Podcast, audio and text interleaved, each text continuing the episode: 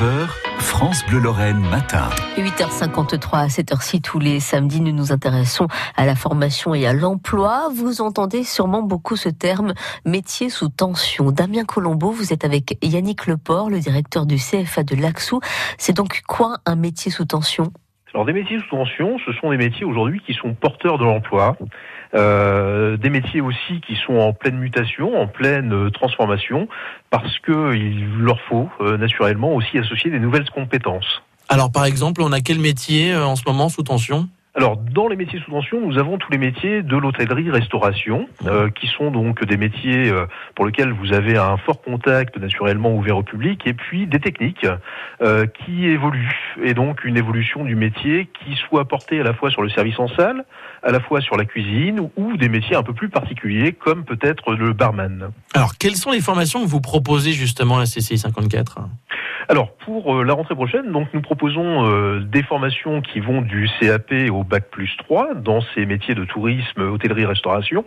Euh, c'est par exemple du CAP, alors CSHCR dans notre jargon, c'est commercialisation, service en hôtellerie, café, restauration. agent polyvalent de restauration. Nous avons également un BP Varman qui est plus dédié, comme vous pensez, le, le, savoir donc à la fois sur des palaces ou des établissements de, de nuit.